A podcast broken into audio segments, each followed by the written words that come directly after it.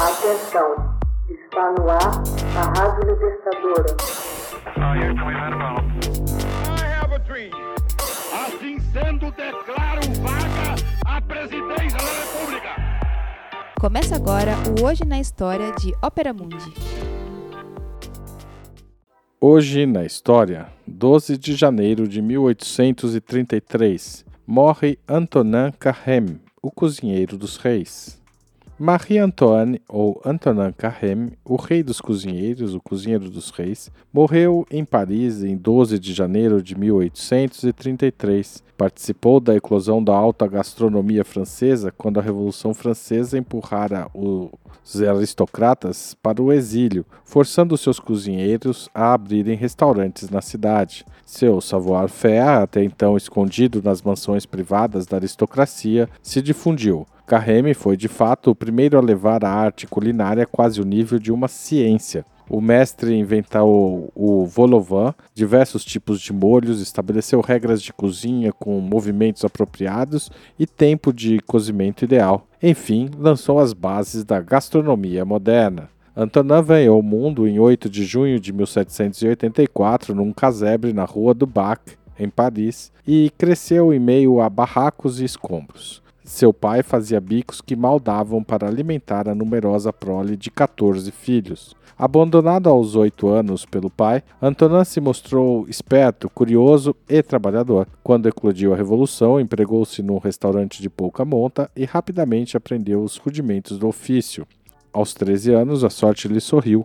Entrou como aprendiz no estabelecimento do cozinheiro Sylvain Bailly, uma das melhores casas da cidade. Era o período do diretório e os ricos parisienses aspiravam a desfrutar da vida após as agruras da fase do terror. Passou a modelar as tortas, inspirando-se nas formas arquitetônicas. Lançou-se então naquilo que faria a sua glória, confeitos em estilo barroco, esplêndidas e complicadas composições em pasta de amêndoa, nougat. Pouco depois passou a trabalhar na cozinha do Hotel de Galifet, no bairro de Saint-Germain, onde Charles Maurice de Talleyrand tinha mesa cativa.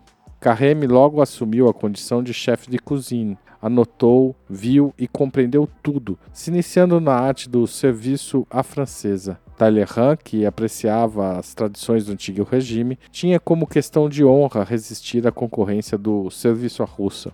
Entre o diplomata e o ambicioso cozinheiro se travou então uma verdadeira cumplicidade. Talleyrand estimulou Carême a desenvolver uma comida refinada à base de legumes e de produtos da estação. Carême passou a ser um verdadeiro astro dos fornos. Abriu sua confeitaria na Rue de la Paix, acompanhava Talleyrand em seu castelo em Valençay e dirigia as cozinhas. Ele foi o primeiro a ser chamado de chefe e publicou numerosos livros como Le Pâtissier Pittoresque, o confeiteiro pitoresco, Le Maître de l'Hôtel Francês, o mestre francês, escritos a partir de incontáveis anotações pessoais, obras que rapidamente se tornaram best-sellers.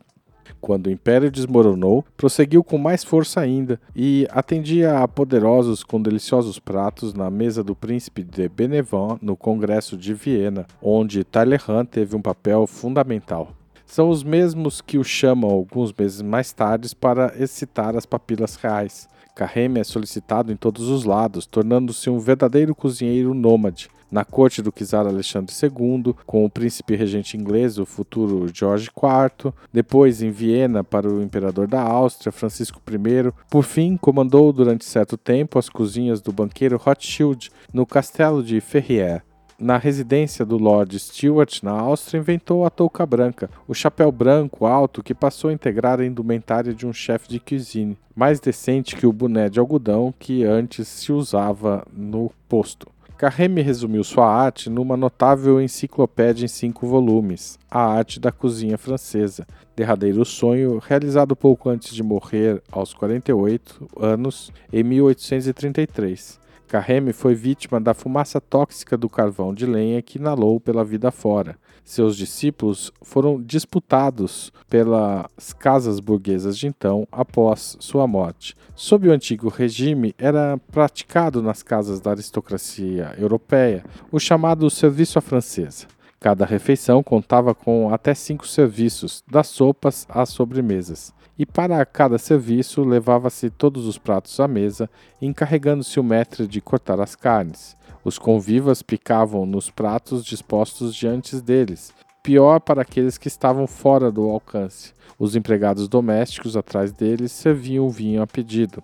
Em 1810, o embaixador da Rússia em Paris, irritado com o baile dramático que encerrou a cerimônia do casamento de Napoleão e Maria Luísa, retirou-se para seu castelo em Clichy. Impossibilitado de cortar as carnes, pediu aos cozinheiros que preparassem os pratos e os talheres na cozinha. Desse modo, surgiu o serviço à russa. Os convivas veem os pratos se suceder segundo a ordem do cardápio tradicional: entrada, peixe ou carne, legumes, sobremesa. Com o serviço sendo rápido, o cliente desfrutava da possibilidade de consumir a comida quente e não mais fria. Este serviço, mais simples, iria conquistar pouco a pouco todas as mesas. Porém, o serviço à francesa oporia resistência ao longo do século XIX, graças a Carême e seus discípulos. Deste serviço subsiste a tradição de confiar ao maître da casa o papel de destrinchar as aves em geral. Hoje na história, texto original de Max Altman, locução de Haroldo Cerávulo, gravação de Michele Coelho e edição de Laila Manoeli. Você já fez uma assinatura solidária de Opera Mundi? Com 70 centavos por dia, você ajuda a imprensa independente e combativa. Acesse www.operamundi.com.br/apoio.